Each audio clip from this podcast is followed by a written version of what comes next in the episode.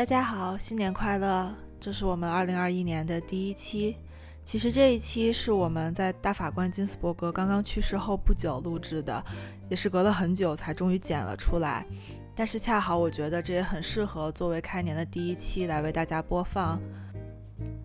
在这一期里，我们聊了很多与法律相关的内容。我们聊了美国的法律、律师的生活，也对法律的内核进行了一些小小的讨论。在新的一年里，我们会带来更多与法律、科技，还有很多社会问题相关的内容。也希望我们的这些讨论可以给大家带来一些小小的思考。大家好，我们是哔哔嘚嘚，我是 Jason，我是 Simon 西蒙，我是潘老师，我是小程，我是阿迪。啊，阿迪，要不你先来介绍一下大法官去世的背景？就大，就是金斯伯格是嗯，美国的，就是他自己是是 liberal 派的法官嘛，民自由自由派的法官，所以他一直以来就是在社会中的呃声望和影响力比较大，是因为呃他相对比较推动了，他是一个坚定的女权主义者。然后这里我一定要要怎么讲？辩驳一下，国内很多公众号，包括媒体在说，就是公众号，因为它有帮助男性权益，它有帮呃男性权益相关的案子做过好的评断，大家就说哦，那他是不是一个女权主义者？他是，而且他是一个女权嗯主义的这个组织的律师，就是这是一个很坚定的，但是他的目标是说要。就是对性别的不平等啊，包括种族，包括对他对少数群体权益的一一种保护吧。在他在嗯最高法院的期间，嗯帮帮助了，包括他自己当律师的期间，都推动了很多这些事项的进行。然后他被称作那个臭名昭著的金斯伯格，是从啥时候？是从他骂 Trump 开始，还是从啥？我觉得指他臭名昭著，只是因为他一直以来都备受争议，因为他在推动少那个少数群体的一个整个活动进程的时候，一定会会不断的被人攻击嘛。嗯所以那个臭名昭著并不一定是大家说他不好，而是他在这个一直是有违背主流的一个状态在。他这个名字是来自一个 rapper，然后那个 rapper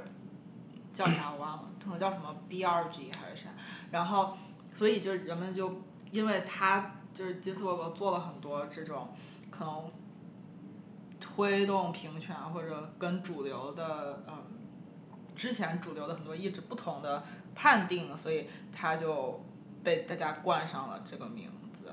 那在金斯伯格死后呢，呃，Trump 指认了接替他的大法官，呃，接替他的大法官是一个。坚定的保守派的，他自己称自己是保守派的，然后是一个非常虔诚的天主教徒，嗯，所以人们会有很就对他的很多争议是在于，比如说你是一个虔诚的宗教徒，是不是会影响对法律的解读？包括因为天主教他的他所信仰的那个类别的天主教呢，是呃反对堕胎，包括同性婚姻这些的。那大家都知道这两个法案在最高法院当时通过了。的时候，就判例在最高法院判定的时候，是以很微弱的优势去呃赢赢得的这项权益，所以大家很害怕说他的上台会把这些东西就重新把这些判例重新推翻掉。呃，基于这个新的指认的法官非常的年轻，他只有四十八岁，嗯，很多人也说就是你知道他可能能在这个最高法院上在位三四十。那他会不会在他在位的时间就把之前的一些司法进程让他倒退了，对吧？就是他可能以后对新新的对法律的解读会对以前的一些东西有所推翻，是吧？嗯，尤其是他如果就是通过了这个 Senate 是参议院参议院的呃，如果被参议院通过的话，那现在最高法院的 Conservative versus Liberal 的比例，保守派和自由派的比例就会变成六比三，基本上。所以那就基本可以，可以把这个最高法院就很偏向了保守派，然后同时也有人提出说，如果他上去了，就是这个比例变成六比三的话，就要由 Democrats，就是会让民主党，民主党就提议说要重新要再指认两名大法官，把它至少就是变到六比五这样，那这样的话，就美国长久以来的九位法官的最高法院体系就要被改变。所以这个人这也很重让要。对，这也让民主党的这个提出来这个 motion 叫动议动动议啊提出来这个动议也饱受争议，嗯，对吧？嗯，就要改变那个九名大法官的这个不能实现的吧？我觉得就不知道。是有的，好像是吗有那个。？OK，法律规定有上限吗？好像没有。没没有只是一直以来都是长期以来九。呃那所以其实美国最高法院在美国的意义是什么呢？三权分立吗？啊，三权，或者就是从司法上，就是他他们是不是应该算是美国解读法律的最高的权威了？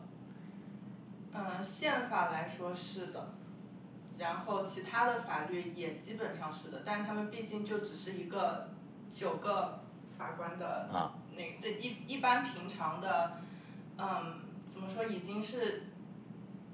惩罚了的一些事情，可能不用派到他们去解读，他们解读的一般是地方法院实在解决不了的，上诉到美国最高法院，然后他们来盖棺定论。然后刚才我们一直没说新新要认定的那个大法官的名字叫什么？Amy Barrett，Barrett 对吧？啊，我刚说的 Barrett，Barrett 吗？OK，Amy，这段也剪进去。关键有有人就给他现在起名叫 ACB 嘛，啊就是要跟那个对上。啊对他叫 RGB 是吗 RBG。？RBG，那既然我们今天都讲到了大法官，还有准备讲法律，那我想问问大家，你们眼中的律师或者法官是个什么样子的？应该是个什么样子？我对律师律师的最大印象就是大部分都来自于电视剧里面，就是因为我在现实生活里，呃，除了小陈之外，我不认识其他的律师了，所以我大部分的就就是第一就是感官体验，一般就是来自于电视剧里面，就是很多英姿飒爽，然后每天穿着西装，然后就是来往于各个就是庭审现场，然后还有的就是在办公室里面和客户之间就是唇枪舌剑的那种那种感觉。然后对法官来说的话，我实际上在就是我的社交媒体上关注的一个就是在罗德岛的一个法官，然后就是他年纪特别大了，但是就是这个法官特别的有名，是因为他就是非常的慈祥，他会做一些非常就是呃非常充满人性的一些判决。嗯，然后就给我一种是特别温暖的感觉，就是在但是在电视剧上也会看到一些就是非常严厉的，然后就是不是那么慈祥的法官。嗯，就总的来说呢，我感觉是大部分的信息都是来源于电视剧的，在现实生活中就是很少有第一手的经历。我的大部分印象也都是来自电视剧，因为我当时很爱看《傲骨贤妻》嘛，我就觉得律师超级帅，然后就是你你你要跟别人在在庭上要像潘老师说的唇枪舌剑要辩驳，然后维护你自己的这个客户的利益，然后我觉得很酷，嗯、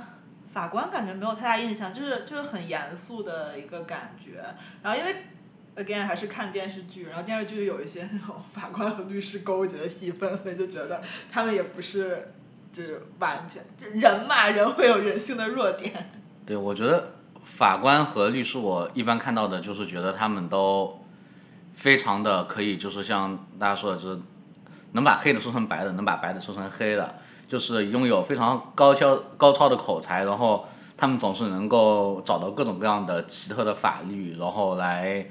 让你对一些事件有新的认知吧。我也是完全是依照电视剧，我的那个对于律师和法官的概念是来自于那个《逍遥法外》，How to Get Away with Murder，嗯，然后觉得哇，律师好能吵，很会吵架的感觉。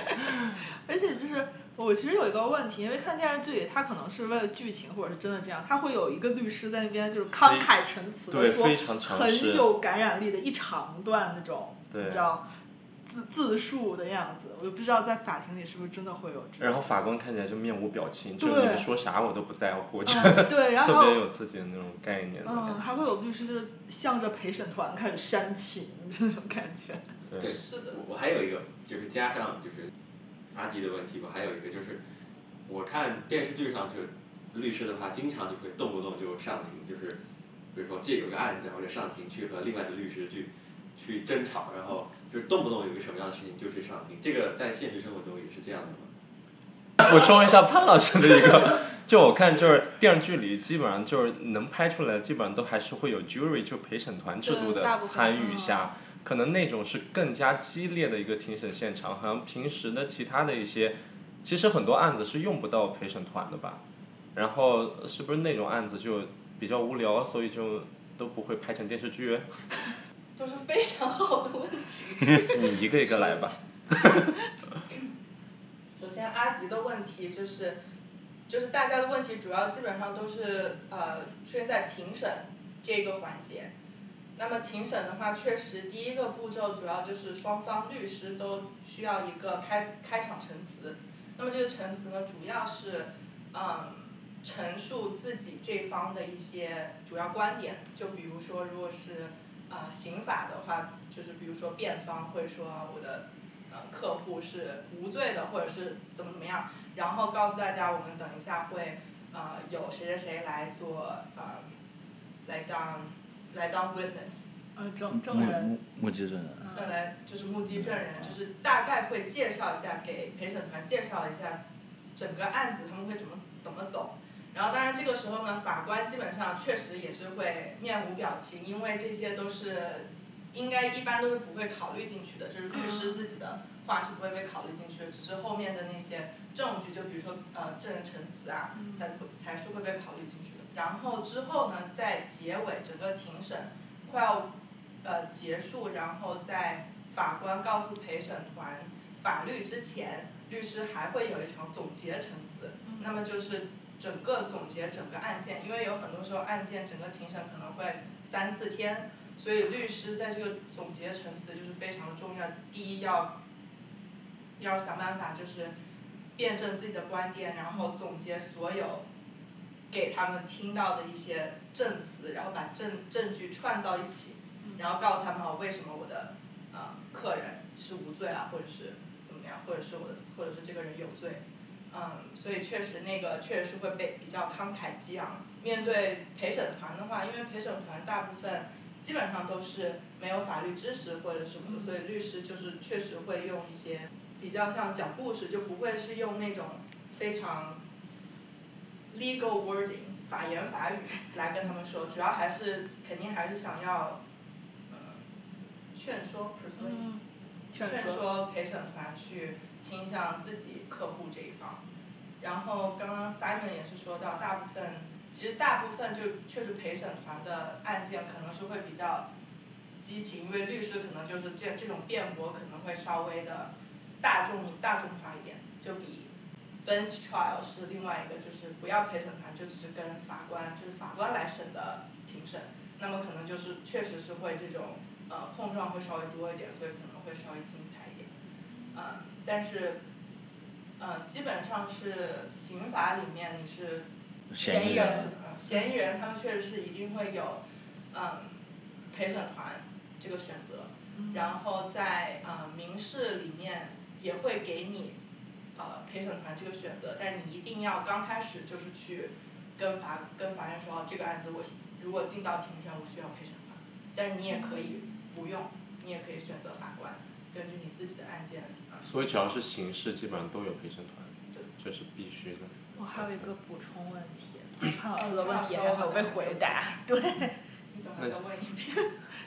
就是那陪审团的这些成员是比如随机选取的吗？还是就是有一些这个选他的规则？首先，整个陪审团的，呃，相当于有个海选吧，海选是从所有人，他们呃在呃政府里面基本上都有啊、一个登记，我觉得应该是他们比如说去投票啊或者其他什么登记，政府就会有一个这么一个海选的一个呃团体，然后他们从里面随机抽取了之后，会有一个很大，因为最终陪审团基本上就是最多十二个。那么他们会，比如说，我就打个比方，因为呃，我也不知道他们海选的时候会选多少个，可能五十个，然后之后会进行一个叫 voir dire 陪审团选举。那么从这个选举，两方律师就可以就首先可能是比较大的一个选吧，就是如果有任何陪就是陪审团人认识律师或者罪犯或者是法官的，他们就会直接被呃自动剔除。然后剩下来的接下来呢，又进入另外一个在法庭里面选择的话，就是法官会问，就是问他们，就比如一些问题，就比如说我们这个庭审会在，比如说十五号到十八号进行，你们有没有人有其他的事情要做，一定要去的，然后就会有人举手啊，然后就会稍微再问一下 background，就会把他们排除掉。最后呢是律师，也是就是律师来选，律师们就会针对每一个人来问一些问题，就律师肯定也想选，就是对自己嗯客户有好的方面，然后就是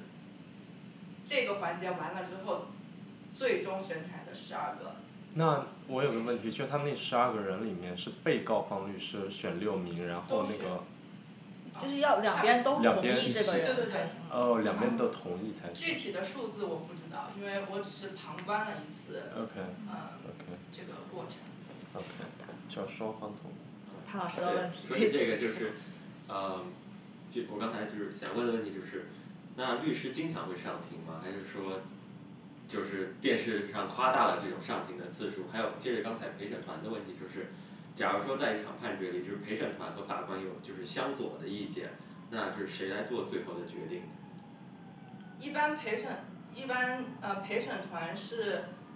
裁决事实，事实问题，法官主要裁决法律上的问题。所以一般如果是像呃刑法的话，其实基本上是陪审团为主。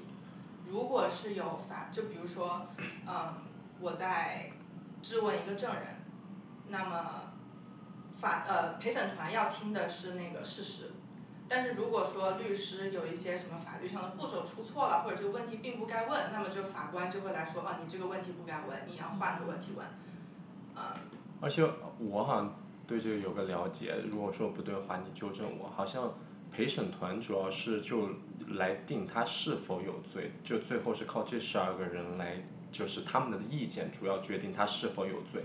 但实际上，法官在这时候是不发表任何意见的，可能只是去干涉说哦哪些意见你可以采纳，哪些意见你不可以采纳。但当他定了他有罪或者无罪以后，如果定的是有罪，法官再来量刑，是不是这样？是的。OK，法官就主要起一个就是法律的引导作用，就是告诉陪审团应该，就是这些法律是这样规定的，你们来再根据事实判断。他到底有没有罪，对。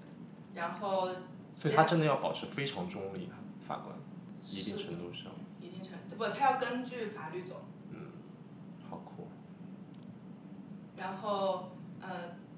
确实，律师一般来讲是不会每天都去上庭的。当然，除了除了那些专门是负责庭审的一些律师，就专门是有那种大律师，专门是呃去负责庭审的，所以可能每天都会在法院。平时的话，基本上如果就是很多律师其实不是是非庭审律师，就是平常做一些呃文书工作啊，嗯，有的时候上庭，因为很多很多案例的话，其实基本上是会在就是会在庭审之前就和解了，所以其实并没有到一定要去到庭审那一步。但是之前如果说一个呃诉状已经递上去了，确实法官之前会有一些嗯叫 status report、status conference，就是你要去跟法官相应的汇报一下你们这个案子互相进行到哪一步了，所以那个时候可能也会嗯去法庭见一下法官，然后之后比如说你还要呃一些呃申请了一些动议，动议，然后这些动议基本上就是会要去法官面前去啊、辩稍微辩论一下的。什么是动议？motion 谋事。没有，他说他问的是应该是，就是什么是 motion 什么是 motion 的？对，什么是 motion？好了，听众朋友们自己去查。开玩笑，可以你再解释一下稍微解。释。嗯，motion 动议就是就整个司法系统整个案件拉起来，从诉状到你回答诉状之中呢，他们会有一些和之后，我就打比方，就打个比方，就是中间他们会有一些，就比如说，呃，辩方会想要把你整个诉状给直接就是取消掉，因为就诉他们就说诉状就没有达到法律标准嘛，就是你根本就不是一个诉状呈上去。那么这个这个时候辩方就需要去 move the court，就是相当于是告诉法院，就是啊法官，我现在需要请，就是请求你请求这个法院让取消把这个取消这个呃诉状，取消这个案子，因为他们并没有达到法律标准。嗯。所以他们要求法官考虑取消这个案子，就叫一个动议。对，这叫 motion，这种动议，就是我们去要呃请求法官，等于有点像一个提议，就是对，像哎个提议，对，考虑一下，所以就是回答了您的问题？谢谢您。然后继续回答潘老师的问题。潘老师的问题，走了我继续回答我啊回答了你可以提出你的问题。就 是小陈，你是做移民方面的律师吗？还是你有做更多其他的？就是因为我现在是在一个小所，所以我做的比较杂。我有做移民，然后有做公司方面的，也有呃合同，就是可能什么都做吧。因为现在啊刚开始，所以老板给什么我做什么。那是比如说，如果我我以一个，比如说就是现在比比较流行的就是面试的人会问的你的一个问题，比如说你是面试官，那我会问你，你今天的每一你的工作的一天是什么样子的，或者你有没有那个就是很经典的，就是一般是每天的行程大概是什么样的？每天的行程基本上就是到办公室，坐在电脑面前就开始读啊写，因为很多，因为就是刚刚也问到大家，大家整体对律师和法官的印象都是来源于电视剧。那么电视剧当然最精彩的部分就是庭审的部分，但其实到达庭审这个部分之前要有很多很多准备，可能一个案件开始两年之后才会到达庭审这个部分。所以那么两年之前呢，大概基本上就是律师自己就是，嗯。做一些研究啊，案例研究，然后发那些动议，嗯，找找证人，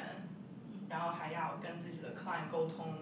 然后再去写东西，然后准备很多呃资料，然后给就是这种一系列的准备才能达到庭审的那些要求。就基本上就是感觉就是自己会做很多东西，就有些时候你会坐在那里就是呃翻读案例啊，就像我在法学院学到的翻读案例写。然后稍微说怎么跟 client 讲话什么这些这些都学了，但有些没有学的，就是有的时候我老板会说，哎，你再去找一些 expert witness，就是要我去找一些其他的律师、其他的一些呃，比如说对专家证人去跟他们联系，看能不能帮我们就是参与庭审啊或者其他的。然后还有的时候就是直接也是，嗯，就也相当于是，还有一些就是去法庭就是旁听其他的案子。就比如说，如果老板对这个新的嗯案子非常的感兴趣，他也会让我去就直接旁听，就坐在里面去旁听，嗯。旁听的目的是什么呢？了解一下。就想看看就法官对这个事件的看法。对，因为有些时候他每每次我们上庭那些是，其实很多时候是不会放出来的，就比如说案例里面是会搜不到的。所以你就只是想去听一下他们各自的那个陈述、呃、陈述啊，或者是法官那天他的态度是什么样子的。嗯。所以基本上就是这种。那你们也是按小时收费的吗？还是你们有别的收费方式？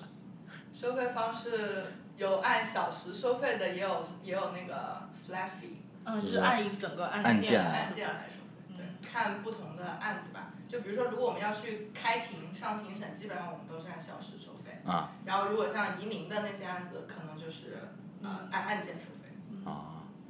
呃，我当时开头为什么想问大家眼中的律师，是因为我也有听过很多 很多就是其他的人就会说哦不喜欢律师，因为觉得哦很咄咄逼人，然后为什么收那么贵，什么之类的。法律这个和呃会计上面就是有一点点不同，在于就是法律收费就是它包含了一个就是呃和经济还有心理有关的因素，就是人们趋向于就是规避损失，就是如果你不找这个律师的话，你可能面临一个很巨大的损失，所以很多人去愿意付一个非常高额的价格，就是去规避掉自己很大的这个损失，就是哪怕他最后收获的那个就是边际的是效益是非常小的。嗯。那其实像扯回刚刚的一个问题，就是陪审团制度。陪审团制度是因为我们知道，可能英美是案例法，对大陆法其实是成文法，然后，然后那是是英美法是这个案例法是才有陪审团吗？还是在大陆的这个国家里面也是有陪审团制度存在的？谁可以给我解释一下案例法是吗？对啊、案例法是这样，就是对，就是大陆法系是说成文法，就是那么法官的解读是应该是按照法理法条来作为这个演绎来推导结论，就是比如说是你是人，人吃东西，所以你也吃东西，这是通过一个对于法律的一个解释，就是一个三段论的来把它解释，就是因为你犯罪了，所以你是这个什么罪，然后把你按到一个特别法律，然后给你判定出来那这个是所谓的成文法。那么在英美呢，是一个以案例法为背景的，那就是以就是先例以前有判过类似的法律法条，然后来按这个东西来进行一个后来这期案件的审理。不知道我说对不对，小陈对？的，有的时候就是在聊法的时候，就是比如说他们在法官在判法律的时候，他们不仅是看这个法律的法条是怎么样的，他们还会再看这个法律判出来以后，它对后来的社会影响是怎么什么样子的。就我之前看到一个例子，就是说六个核桃的，就当时六个核桃的广告语不是说他喝了以后可以补脑嘛，然后各种东西，那么就有个中国就有个律师，然后他就直接把六个核桃告告上法庭了，就说六个核桃是一个虚假广告，它是根本不补脑的。那么这样的广这个什么消费者可能法律来说是定法律定义是说，只有是这个广告法是对购买产品的消费者，如果是产生了虚假的广告，然后那这个人是这个商品属于是虚假的。但是其实这个律师他本身就是个打假律师，所以他其实在这里面他并不是一个消费者，而他其实买来的目的他就是为了去告起诉的。所以呢，当时法律就在考虑这个东西能不能到底是判这个律师赢了。那最后法律的因为想说，其实如果是让消费者自己来维护自己的权利，并不是一个很有效的、很有效率的事情，所以他们会说，那这件事情如果是判律这个告六个核桃律师赢的话，那可能未来可以引起更多的一些社会维权的律师来帮助消费者在社会上维权。所以其实这个也是一个，其实虽然我们是用的成文法，但是还是会有一定考虑未来的一些影响来最后裁决法律的这个。对对，这个是一个很好的例子。对，就好像你之前说的那个超开车超速的那些，对吧？有在生活中和法律有过相对的这个了解吗？或者是对有没有和律师打过交道，或者和法律打过交法院打过交道，或者用法律来维护自己的一些权益？我我有过一些小的经历吧，就是是没有涉及，没有上升到就是请律师或者是上法庭的这种地步，但是就是有就是看过一些就是法律法规，然后用就是法律法规的东西来维权的吧，就是我比较就是稍微了解一点的就是公司法，就是呃有关于就是像股票呀这些方面的一些法律，就是通过这方面的法律和一些不负责任的公司，就是有呃有过这样的一个交涉，然后最后能够就是有理有据的让对方的律师就是接受了我们的就是建议，然后成功的维了权，然后还稍微了解一点的话，就可能是继承法这个方面吧，就是我稍微大概了解一下，就是目前就是我们国家的继承法是怎么样实施的，是哪些人有就是继承权，然后呃就是继承的就是比如说遗产啊这些方面的时候是。呃，该交纳什么样的税务，然后呃每个人可以继承多少多少的部分，然后哪些地方是需要就是交税的，然后还要走哪些司法程序，这是我大概就是比较稍微了解一点的法律，但对于其他法律的话，就是就是知道 不能够就是做坏事，其他的话就不知道了。知道刑法不让你做什么呀？我可能稍微比较了解的是，就是移民这一块，我们办工作签证，然后嗯，包括像加拿大的一些就是嗯移民相关的法律，可能稍微了解一下。然后在准备资料的时候，因为我以前公司的律师不是特别的负责任，所以我就觉得那我要为自己的资料负责，做了一些小小的 research。我的经历也差不多，就是那个工作签证，嗯然后还有一个就是呃购置房产的时候和地产中介律师、地产律师。地产律师、地产方面的律师有过交打交道，就和这种律师打交道的时候，就发现和电视上看的完完全不不一样，样就是 完全就是非诉讼型。对，就是照着 case 带你稍微过一下一些法律条例，然后 make sure 就是确确定你懂了。其实我也不是很懂，但是就觉得这是是是这样吗？然后呢就说是的，然后我就稀里糊涂也就签字了，差不多，自己也不会太。就是充分相信律师。因为我之前在大学的时候有兼职过一家房地产公司的租房中介，然后后来也在芝加哥有租过房的经历，然后我对其实这边的租房的法律相关法律都还比较了解一些，然后也在之前帮过阿迪维护了他的正当权益作为租客，因为在芝加哥这个地区。呃，法律对租客的保护非常的好，因为他们在觉得租客是在这个合同租房合同关系中是一个弱者的地步，所以他对整个租客的保障是非常好的。那我也听说过，我一个好朋友在芝加哥买房了的，然后他把他房子出租出去了，然后出租了三年，分别给三个不同的人，然后被告了两次，他基本上两年的租金都没有收收到，因为就是他没有把。押金放到一个合理的账户里面。那大家觉得有什么就是比如说这个法律特别好玩儿，或者你觉得匪夷所思的例子吗？嗯，我能想到第一个是美国的一九二零年代的时候的禁酒令，那个是一个宪法修正案，然后在那个时期，美国政府认为可能民众喝酒是一个不好的行为，然后也影响了可能那个时候的经济，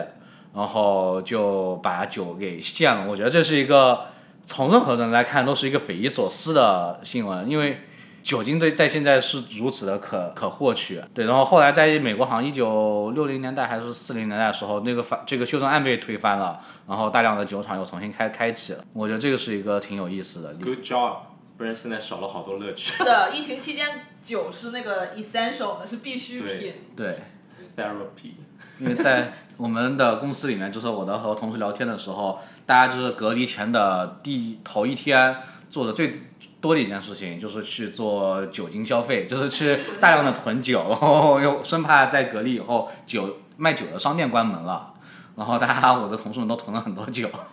对，美国在这一方面和国内确实挺不一样的，就国内对于酒驾这些的。监管还是挺严格的，就是基本上只要你被拦下了，查了你有酒精一些含量，你这就是违法了。对。违法违规了，但是在美国的话，我以前和同事他们参加完那个呃聚会吧，然后当时就因为自己开了车，然后就非常的拒绝喝酒，但他们说没事儿，就你不管喝多少，你都告诉警察你喝了一杯啤酒。我觉得可以这样，然后当时告诉他们，就国内是严禁喝酒的，然后他们就觉得哇不可思议。就你可以看到美国人是多么的酒鬼，但但是这个的话，我觉得法律在惩罚上面是没有巨大的差异的。就是你虽然可以骗警察说，哎，你只喝了一杯啤酒，但是他如果真的要非常严格的查，就让你下来走一个直线，直线，这是不一样的。发现你走不了之后，实际上那个惩罚是非常严的。对对。至少在这块是没有太大的区别。对，但其实我觉得国内这种还是比较好，就是酒驾真的很危险。是的，是的。司机一杯酒，亲人两行泪。对，我觉得比较有意思的，就不光是一个法律，反正就我知道之前在 Me Too 运动当中，日本有一个非常有名的案子叫伊藤诗织，然后他就是被一个人产生了性侵害吧，被性侵害以后，然后呢，他再去报警的时候就是。法律要求他是一个非常完美的受害者，就需要他可能在被侵害以后立马有报警的这种举动，就甚至早都不能洗洗啊，这样才能从你体内提取到那些精液。然后呢，还有就在去报警的时候，日本呢有一种日本对这种事情的一个判定，就是要对事情的还原，要受害者去跟一个人偶去重重新反演绎那整个性侵的一个过程。我觉得这是对受害者一个非常大的伤害，我就觉得这是必要的嘛？就为什么需要通过这种演绎？而且当其他那些警员都是男性的时候，我觉得对被侵害者是一个非常大的伤害。对啊，是的。我在知道这个的时候就觉得哦，挺震惊的。就是我觉得，就是刚才我们聊的这个地方有一点点区别，就是我们一开始在聊立，就是我们现在这个问题是在聊立法立法方面，就是法律条款的，就是问题。但是刚才就是。Simon 说的是在执法方面的一些问题。对。我觉得可能就是对我而言的话，就是如果现在回看就是美国过去的历史的话，在立法方面，我觉得就是以现在的我们的眼光去看过去的话，一些比较不可思议的，就是立法的话，可能就是涉及于种族问题的，就是特别是和种族相关的一些，就是教育法，就过去就是法律要规定，就是比如说。白人的孩子不能和黑人的孩子在一块儿上学，或者是像原来就是很多中国劳工就是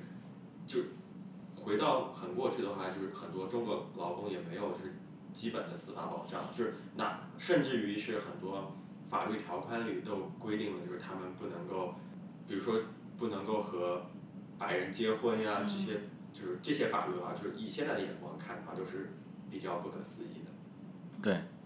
对，这法律好像在过去的二十多年中，美国的宪法只有二十多次的修改，那其实也是能证明，有的时候频繁的修改法律可能并不是一个很好的事情。对。然后会有失一些严谨性，所以我扯到扯到就是法律的语言，就是在可能有些法律是两百多年前制定的，它那时候根本不可能会有所谓的抖音啊，或者是一些新兴的科技产出现，所以法条可能在写的时候，他们是有很模糊的东西存在。那这些模糊的东西存在以后，就给后来的人更多的解读空间，然后把这些最后的裁量权交给了法官的手上。那现在像阿迪有提到的新的这个法官是叫做 Amy 是吧？他自己称自己是一个想要把我在法律上重新解释，从写宪法的人的角度来解释法律。之所以就是去世的这个法官和新任命的这个法官之间存在的比较大的争议，是因为，呃，过去的就是去世的这个法官，他对就是法律文本的解读有受到他就是比较自由派的这种意识的影响，而新的这个法官的话，他比较受他保守派的影响。然后新的这个要被任命的法官，他的意思是说，他在将来解读法律的时候，只会按照法律当初制定出来文本的意思去执行。但是有的人就提出反驳意见说，如果你只按照文本的意思去解读法律的话，你可能就忽视了法律背后它当初被制定出来所包含的那个精神。然后这个的话也是当今社会一个比较热议的话题，就是当我们在执行法律的时候，我们到底应该是严格的遵守法律它当时文本上面所写出来的意思，还是说，呃，去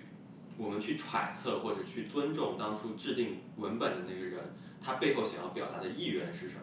就大家对这个问题怎么看？我觉得写法律的人，他当初的意愿，他并不是想说我说什么以后未来就一定是什么。其实他在制定法律的时候，他是在法律法条中留了一些不确定性，然后让未来可以解读的可能性的。所以我觉得，如果是纯以法律的这个文字来说的话，很多东西是没法解读的。我听了一个就是小故事，就是说以前在希腊的时候，啊、有一个人他养了一只鸵鸟，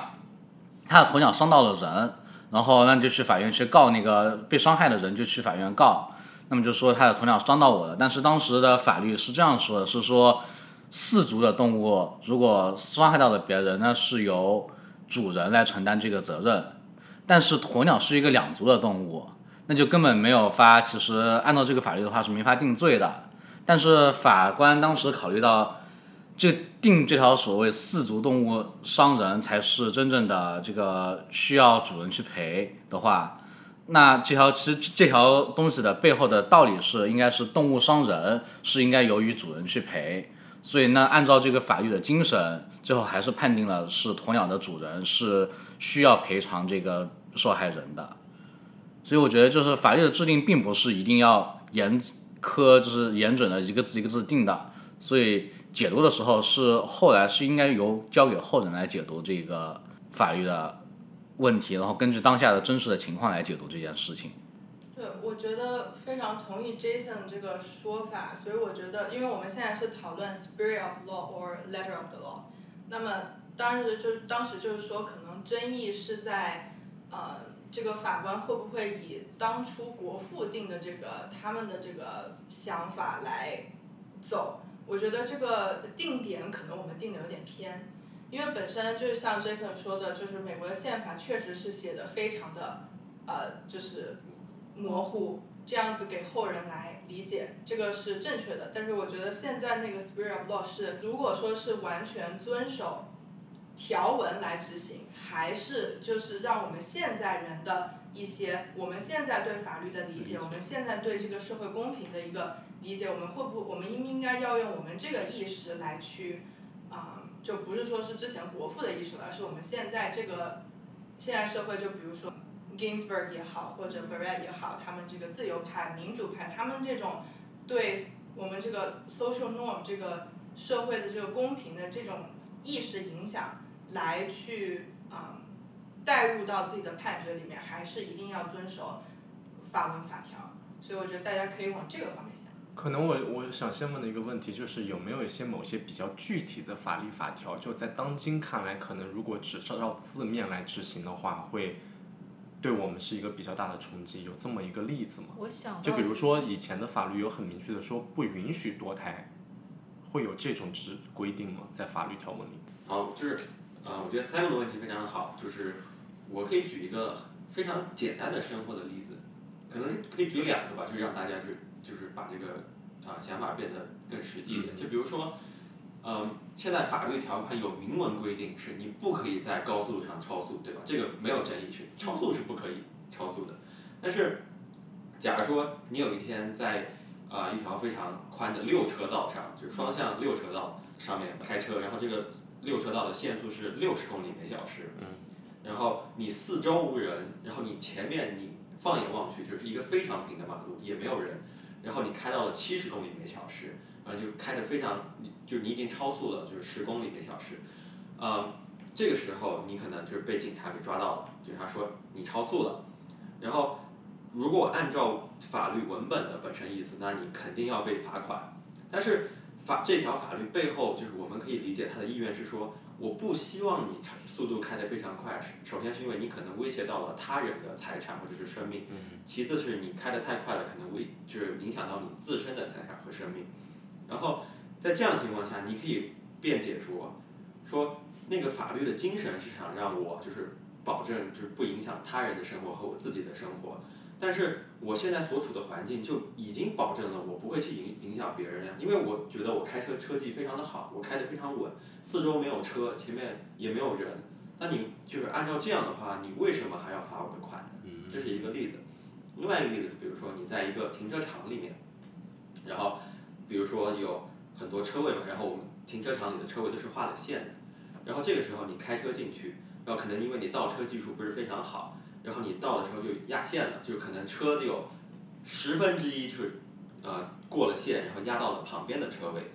然后这个时候，这个里面它有一个法律条款是说，啊，法律条款肯定有点过，就有一个规定是说，如果你那个停车的线没有停好的话，我要给你一张二十五美元的罚款。这个东西是为了这个法律所制定的初衷是为了防止你就是多占车位，然后防止你去影响别人就是呃使用这个车位的空间。但是可能那天正好是一个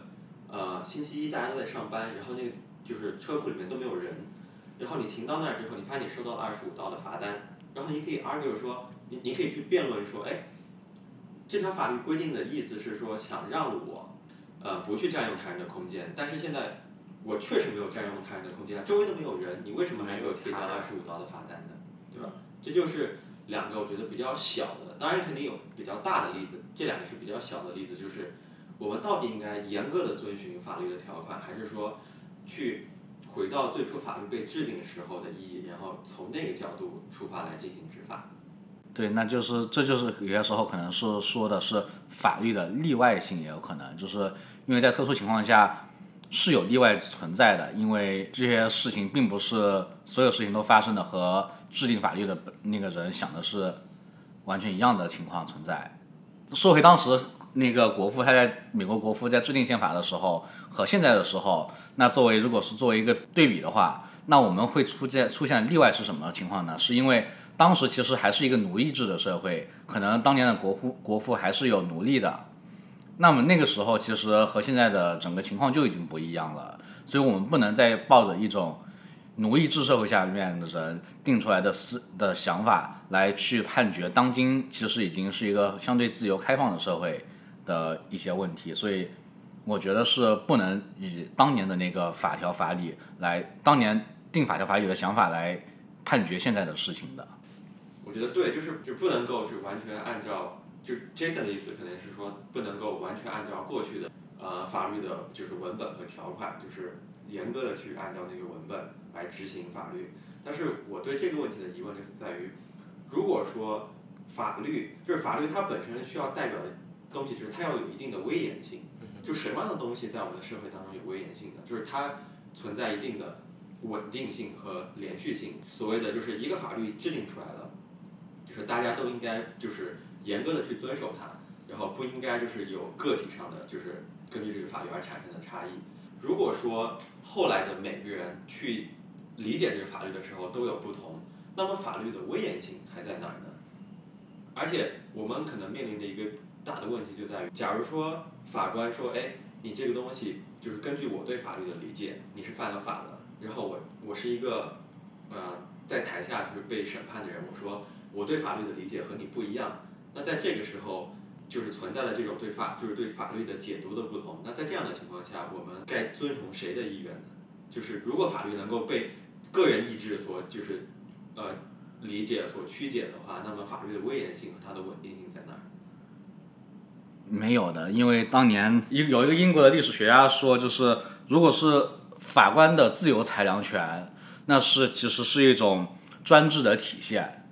就是当法官他有了绝对的自由裁量每件案例的这个权利的时候，他其实就是已经达到了一种专制的可能性了。所以我觉得就是一个是在像在美国的法律中是要遵循先例，那么是因为觉得先例可能是可以相比的。但是如果当就是我说的特殊性的话，就是存在，比如说我们因为现在不是奴隶制社会了，所以就存在了一个特殊性。那么我们这个判断法律的依据，或者判断法律的这个我们的核心思想，还要考虑未来这个大家能不能再继续效仿我们现在这次判例来去判罚这个问题。我想到了一个例子，其实这个是是 Ginsburg 判的一个案例，就是当时的法律是写说，如果你是一个寡妇，你是可以在丈夫死后领取救济金的，因为你还有孩子，然后为了孩子可以领取社会救济金。当时有一个男性，等于他的老婆呃去世了，就是有一个男性他的老婆去世了，然后他自己要带着孩子，然后这个男性他没有收入，当时可能是他老婆创造收入或者怎么样，这个具体的我没有太记得。那他就想要去找呃社会领取救救济金。那呃管发救济金的人说，这条法律写了，只有女性一个寡妇才可以领救济金，所以你不能领。那他们就把这个最后告到了最高法院嘛。那当时呃就 Ginsburg 他的等于他是其中一员，他的判定就是，本身这条法律写出来是为了让呃 丧偶的一方可以继续抚养这个孩子。那当初写的时候，可能大家就都假设是说，好像嗯家里不工作那一方是女性，所以她如果丧偶了，必须要抚养呃需要救济金来抚养孩子。那现在这个社会改变了，会有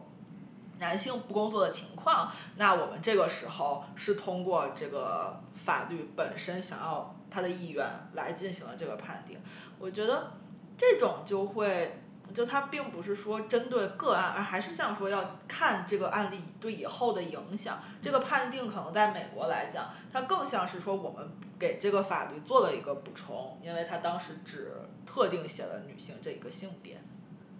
而且我我的一个观点就是，嗯、如果严格按照 letter of law 去执行法律的话，这样法律是不是没有一个可以更改和进步的空间了？嗯，就像 Jason 刚才有提到一点，就是说法律在制定是非常早期的，其实过了很多很多年以后才会有几次的更改，就它的更改已经是非常少有的了。那如果它再不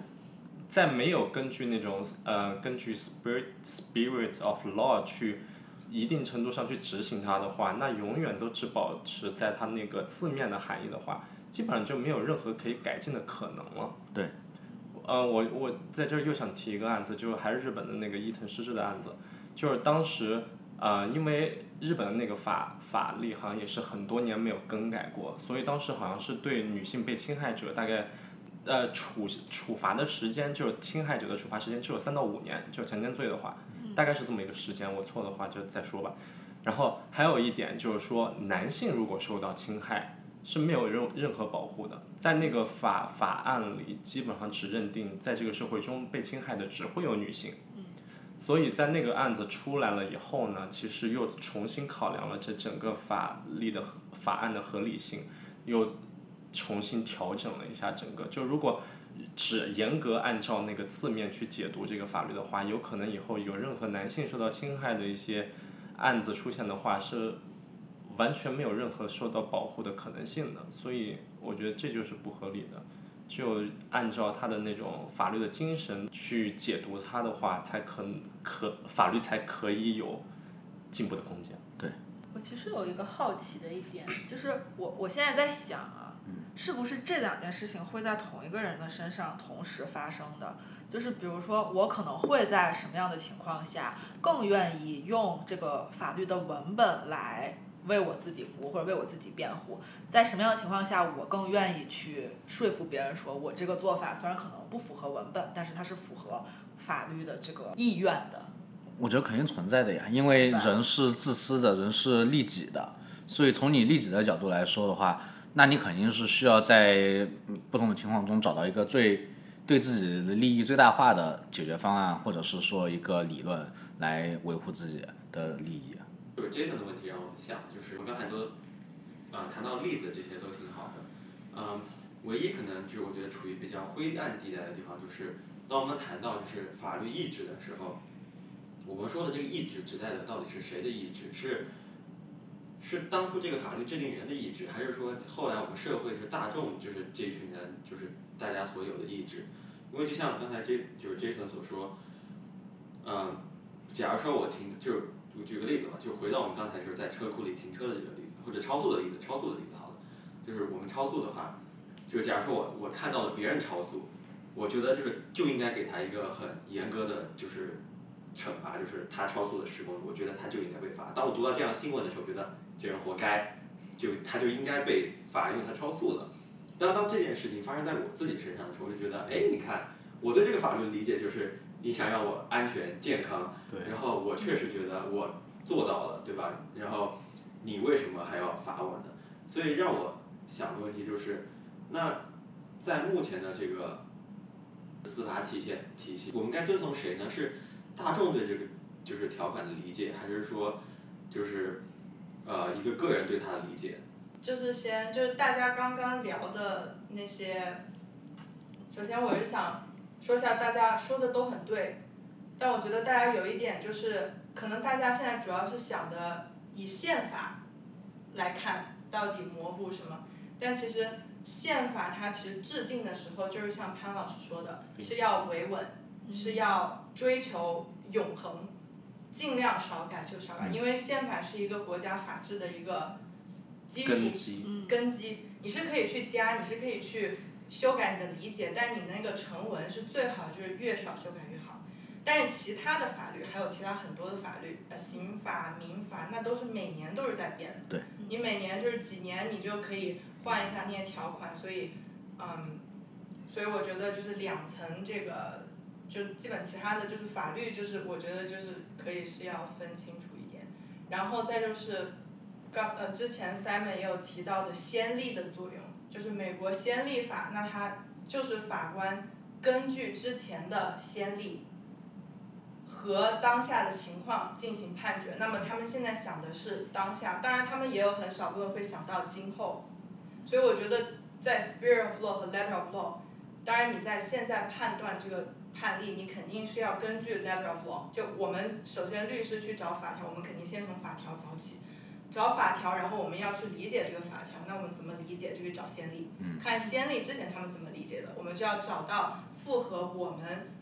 客户利益的这些先例，然后我们再去跟我们现在这个法官我们说，好，你现在应该根据这些先例来。另外一方可能会找到另外一些先例，跟法官说，你需要根据这个先例来。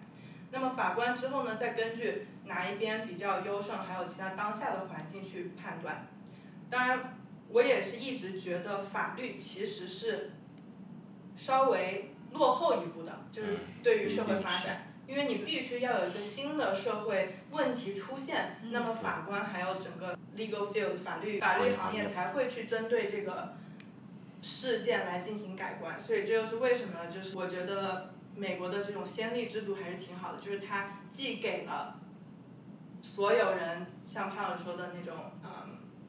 稳定性和预知性、先知性，因为这样，比如说我们马上要去做一个什么事情，你们可以查这些先例，哦，我这个事情到底对不对？但是又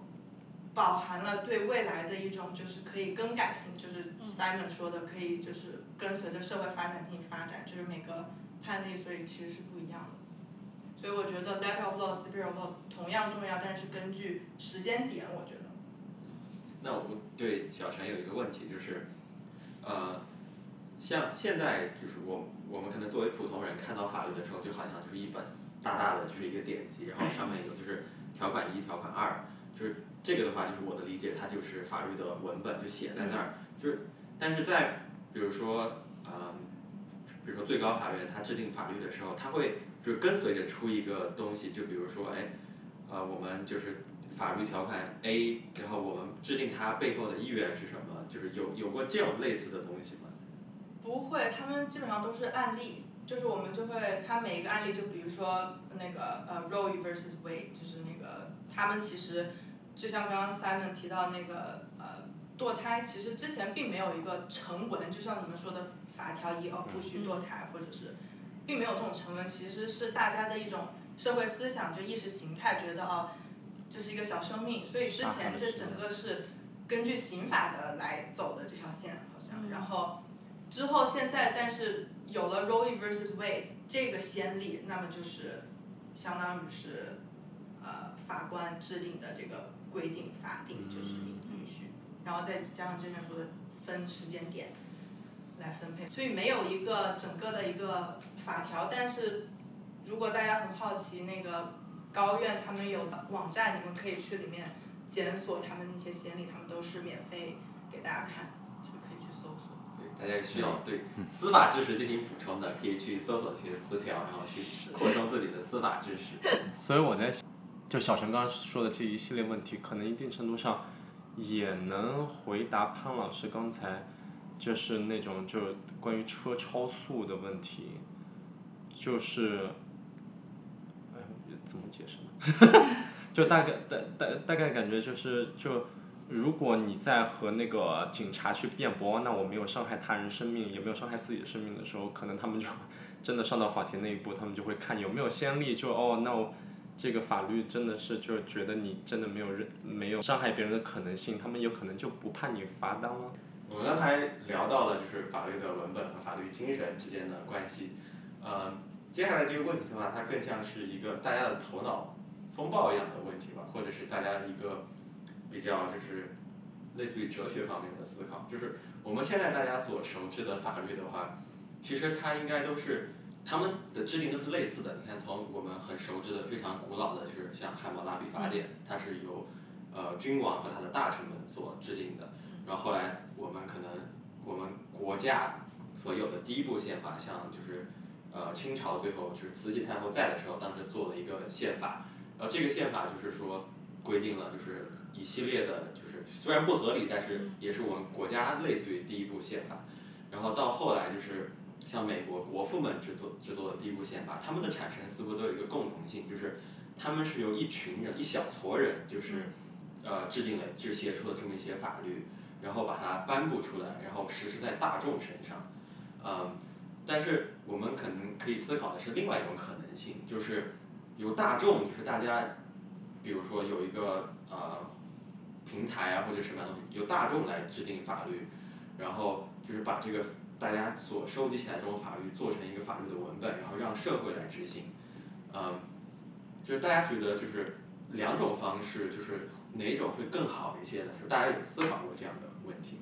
对，就潘老师说是那法律到底该由谁制定呢？我想说一下，是我看到的大概就是有说法律的最初的版本是源于什么来的？那法律最初好像是他们说是源于复仇，一点零版本的法律是复仇，就是说当比如说有在古代的杀父之仇，那是由孩子子孙去来去报的，但是这样就存在的问题就是属于。当这个孩子去报仇的时候，那就需要这个孩子既当侦探，然后还要当当这个法官，然后还要去当刽子手这样的角色。那其实是对社会造成了很大的一个没效，甚至就是他的执行可能有些时候，他别人杀了他的爸爸，他把他别人的全家给杀了，那可能有些时候是过当的一个行为，那也导致了一些社会的一报还一报的这个现象出来。那可能最初的法律拥有法律、法官和律师这些的存在，就是为了让社会变得更有效，把这些一些复杂的事情交给第三第三方的人去解决，然后让他们以一个中立的、公平的态度来去制定这样的法律，然后来去执行。那么最开始其实是源于这样的情况。我我对这个观点有一点质疑，就是我觉得好像就是回顾人类社会的话，我们做事情好像没有这么的，就是充满了计划性和就是计算性在里面。我感觉法律是出生的最开始的主要原因，也就是像君王和一些统治者想要维护自己社会的稳定嘛。就是我就是假如说他的街上就是比如说你你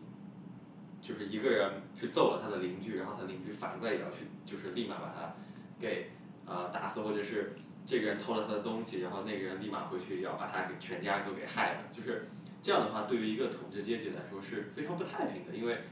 他的相当于他的统治下面就充满了就是犯罪和暴力，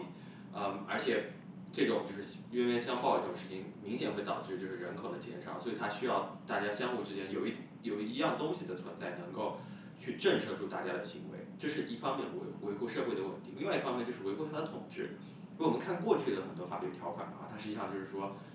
呃，有很多，比如说像什么君权神授呀这种，就是意识在里面。就举个比较实际的例子，就是像我刚才说到的第一部，呃，我们国家所拥有的就是清朝那个时候所具有的宪法法典，它上面就说，就是很多地方就是什么可以采取什么君主立宪制，可以采取各种各样的议会制等等，但是呃，像我们清朝皇帝的就是权力是由神授给我们的，我们是天子，所以就是我们不应该被，呃，我们应该有最终的就是这种权利在里面，就相当于他很多法律存在的意义，实际上就是为了维护他统治阶级，就是他自自身的权益，呃，所以我感觉就是说他真的是为了就是提高社会的高效性的话，我觉得好像不是这个样子。我在这边同意潘老师一嗯，票。潘老师这个说的有道理，但是那因为我是因为如果你看到美国的宪法的话，这当时的华盛顿修制定了这个美国的宪法是吧？然后他制定他立国完以后，他，哎他其实宪法不是他是 Jefferson 制定的吗？还是 Constitution？对是 Jeff Jefferson，对 Jeff Jefferson，然后但华盛顿他能够就是把这个整个国家从本来可以他自己拥有变成一个继承制的那个总统，变成了一个由选举制的。那其实从他的角度来说，他并不是真正在维护他自己的这个统治阶级，而他其实是也是更多的考虑了社会的稳定和未来社会的公平性。我觉得对，我觉得在这样讨论，其实就每个时代有每个时代的局限性。在清朝那个时候，为了维护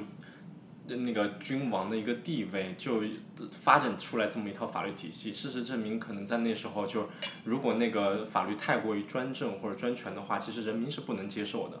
然后现在美国能走到现在呢，好像它这个法律有一定的一种普适性，时间对，普适性就大家都还算比较能接受，但是它一定也有它的一一点的局限性。就就我觉得我们就从我们自身的感觉来讨论这个问题啊，呃，就觉得应该是要考虑更大多数人的一个想法和观点呢，还是应该有少部分人来把这个法就这么定了。我觉得最完美打引号完美的方式肯定是两边都有，比如说有少部分专家或者是对这个行业很了解的法律工作者来听取大多数人的意愿之后制定法律。那就是说这个事情在实实施上，就是我我我相信每个制定法律的人他都是带着这个期期盼或者这个 intention，就是意图，意图意图来制定了他他当下这这个法律。但是我觉得这个东西的难点是，首先我们得定义大多数人，然后大多数人的意愿是不是正当的意愿，或者是因为比如说有很多东西，呃，说法法律是道德的最低标准嘛，但可能大多数人就把这个事情看的就把道德这个事情看得很高，那可能就会他们大多数人的意愿并不适合作为一条法律，嗯，对，所以我觉得就是很多时候是实施上的难度造成了我们以为法律是一小撮人制定的。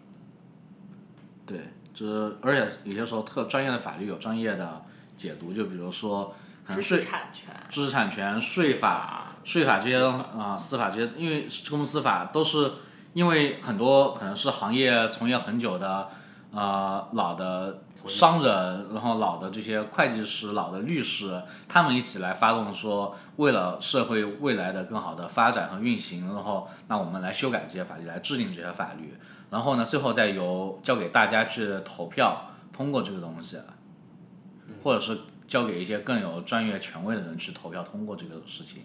这是我目前看到的大概的发展。对这个的话，我感觉就是我们刚才所讨论的这个，就是大众，就是是以小撮人制定，还是呃还是大众一起来投票制定的话，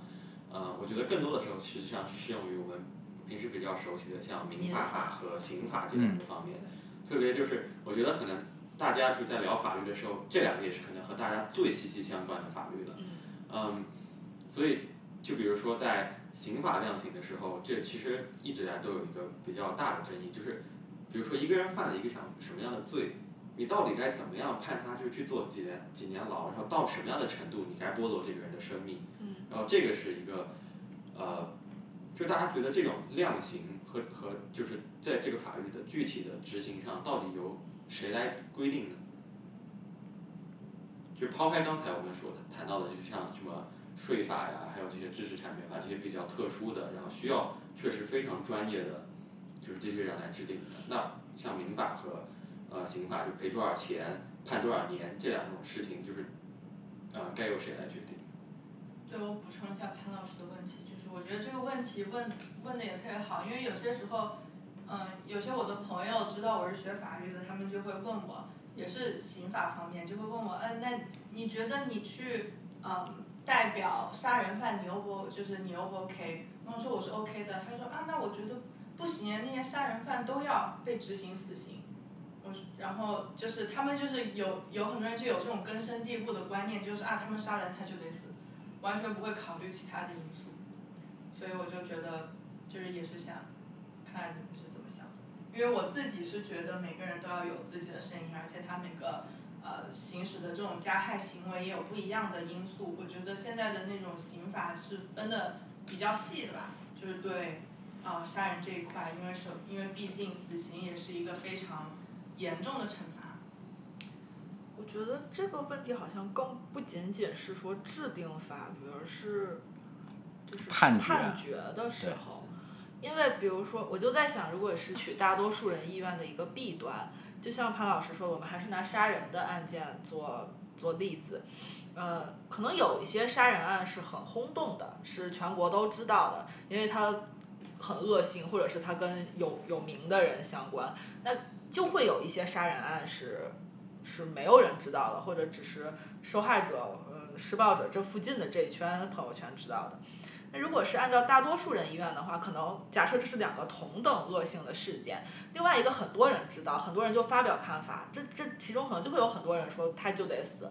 嗯，那可能同等恶性的事件，另外一圈没有什么人知道的，大家就觉得说，嗯，判他个十年二十年就好了。那这样的话，其实对这两个凶手就没有公公平可言，因为他们两个做的是同样的事件。就是我觉得大众的看法如果太过于影响法律的执行，其实是会破坏法律的公平性的。对，我觉得法律好像它，我觉得现现在的法律可能他们是一直在追寻这个平衡，一个是要平衡社会对这个事情的舆论的看法，然后再一个就是这件事情到底是否符合这个所谓的司法正义，因为有些时候可能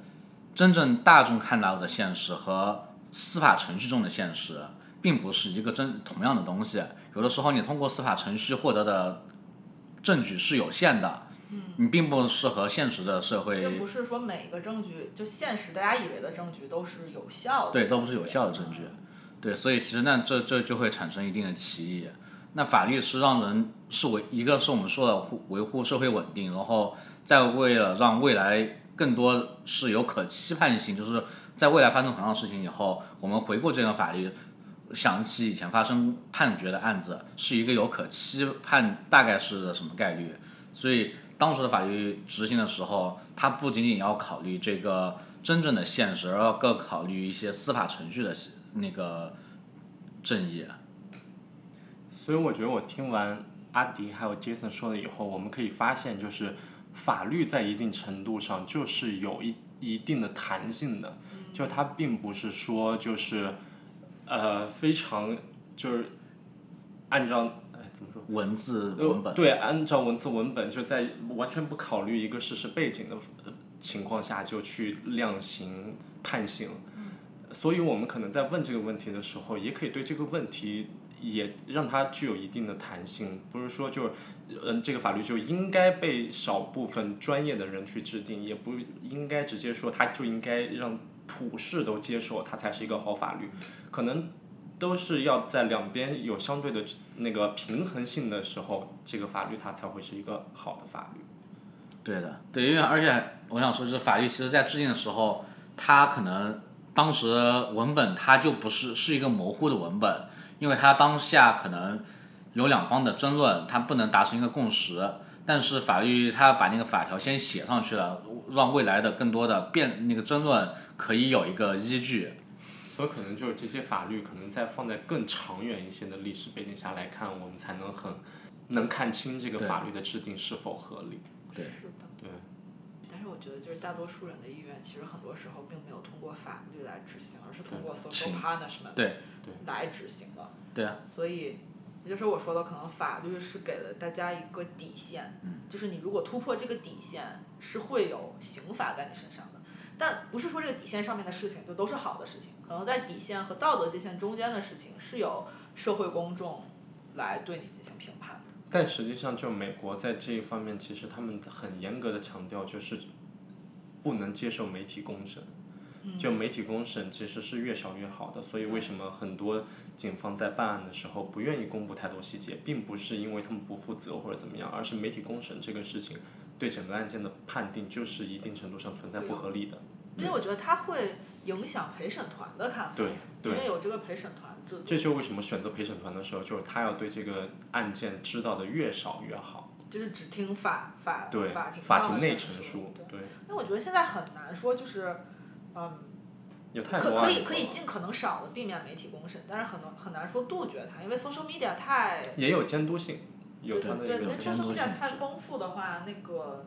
各种的意见，就是你不能说就很难是说把它压制住的，就大家肯定会看到这些，因为每个人都觉得自己是代表正义。而且觉得自己很对，对。对，还可以问最后一个问题，嗯。也是原来就是我觉得还比较有意思，就是讨论过的问题，就是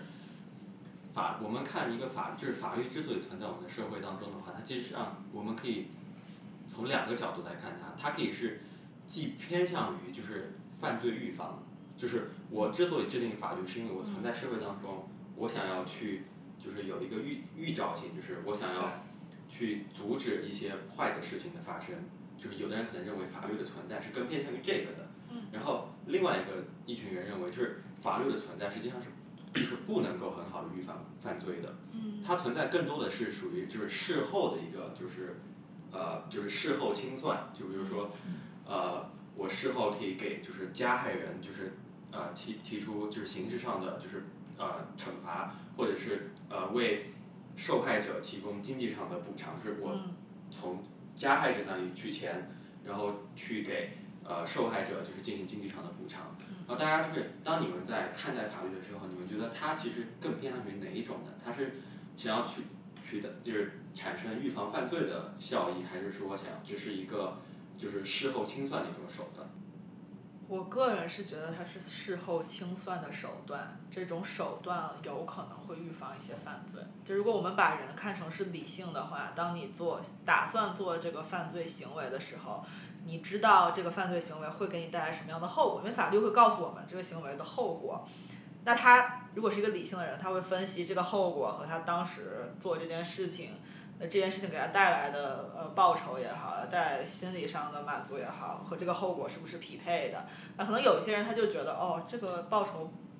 不不抵我可能要坐十年十年牢，那他就不做这件事情了。但是我觉得我们不能，就是这个假设本身是不成立的，因为不是每个人都是很理智的在去分析各种各种情况的，所以他制定的时候肯定还是为了说，呃做错事的人呃能够受到惩罚，但是只是这个惩罚本身就会对很多人进行，就就预防了很多人的犯罪。嗯我的我感觉我的观点比较就是更极端一点啊，我感觉就是法律几乎就是就是在我们的大众认知上可能觉得它会有就是预防性，但是我觉得就是法律几乎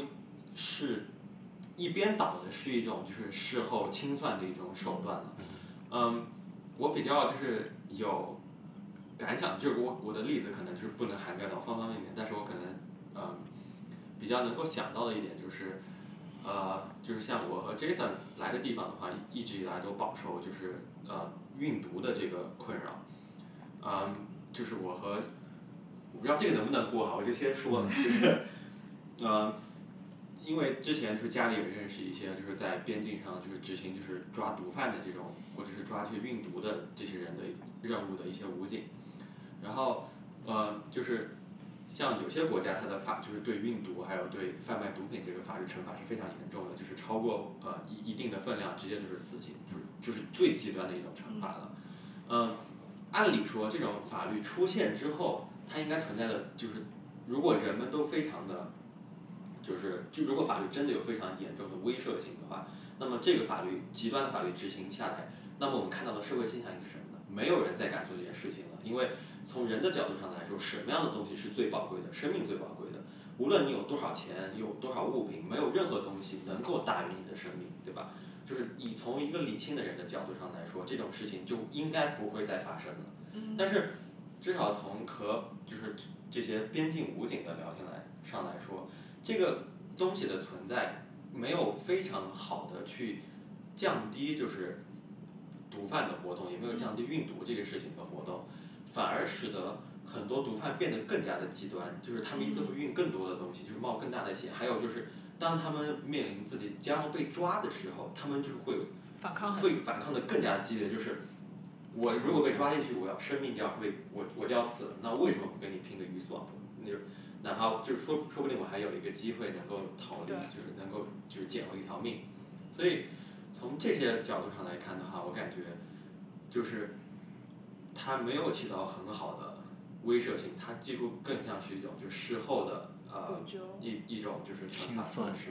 嗯，就像刚才就是呃你们也聊到了，就是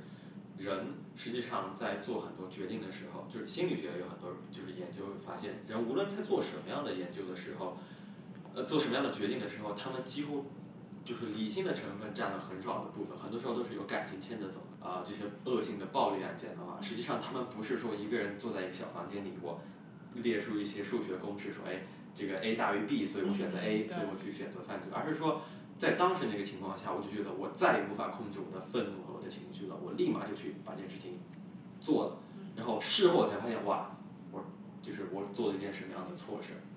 所以我就我觉得对我而言的话，我觉得就是法律更偏向于是一种事后用来清算这些事情的一种工具。我觉得就是这个问题，我是觉得是主要还是起威慑和抑制作用。首先，我们还是要分不同的法律。就我们现在谈的问题是，